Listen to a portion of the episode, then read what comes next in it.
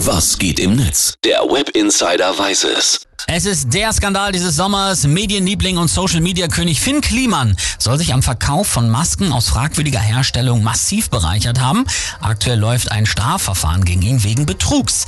Aufgedeckt hat den Fall Chefsatiriker Jan Böhmermann mit seinem Magazin Royal. Und genau dagegen richtet sich jetzt der große Gegenangriff vom Do-it-yourself-Vorturner aus dem Klimansland. Man habe sein Leben und seine Karriere zerstört, nur um das Sommerloch zu füllen, sagt Finn in seinem neuesten Beitrag auf Instagram. Die woke linke Szene in Deutschland akzeptiere eben nur den einen Weg und das wäre ihrer und überhaupt. Man hat mich mit öffentlich-rechtlichen Geldern aufgebaut und jetzt will man mich damit auch zerstören, sagt er. Ein gefundenes Fressen natürlich für das hungrige Internet, das nach Skandalen ja nur so lechzt.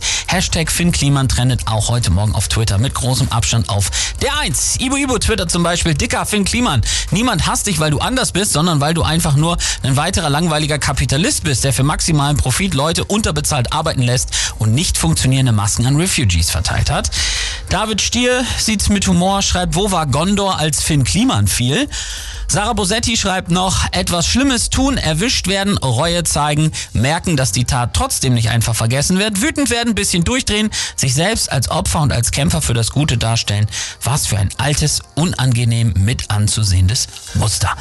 Und ich habe wirklich das halbe Internet abgesucht, aber nicht mal die rechten Arschgeigen stehen ihm bei, bei seinem Woke-Wahnsinn. Niemand versteht Finbim. Das Maximum ist satirisches Verständnis. Das kommt am Ende noch von Marie von den Bänken, die schreibt, Finn Kliman findet links Twitter zu woke, weil diese überkorrekten Arschgeigen ihn nicht dafür feiern, Made in Europe Produkte in China zu produzieren, Herkunftsländer zu manipulieren und mangelhafte Ware an Flüchtlinge zu spenden. Wie viel muss Finn Kliman noch ertragen?